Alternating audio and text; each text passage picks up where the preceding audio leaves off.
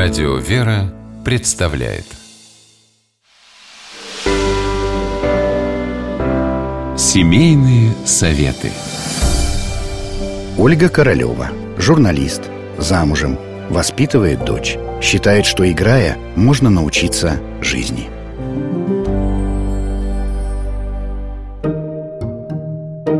Любите ли вы лабиринты, как любят их дети? Моя дочь впервые познакомилась с этим видом игры, когда ей было около 4 лет. Тогда мы купили книжку с лабиринтами в детском магазине. Настя достаточно быстро освоилась и через пару дней изрисовала все пособие, оставив позади даже самые сложные варианты. Тогда-то я и начала рисовать их сама. И надо сказать, дочери самодельные лабиринты понравились ничуть не меньше покупных. Попробуйте и вы.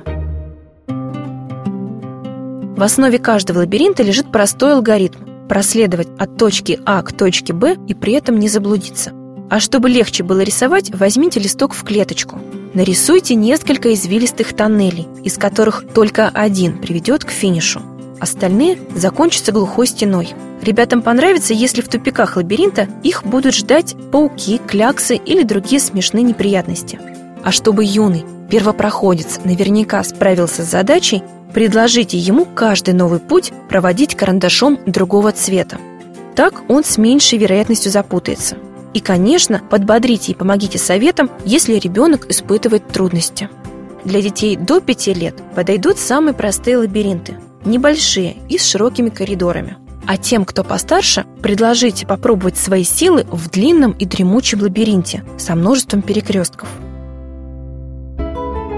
Идеи для таких лабиринтов всегда можно почерпнуть в интернете. Там же, кстати, можно скачать готовые схемы бродилок – к слову, прохождение лабиринтов – это очень полезное занятие. В процессе ребенок тренирует руку и готовится к письму. Просто сделайте у лабиринта узкие ходы и договоритесь, что стены коридоров горячие, их лучше не задевать. Такое задание отдаленно напоминает прописи, не так ли?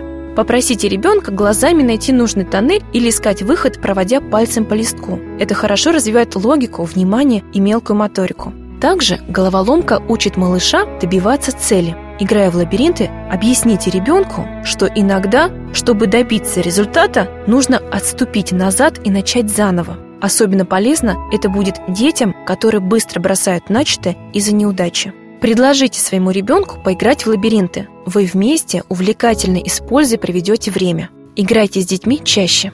С вами была Ольга Королева.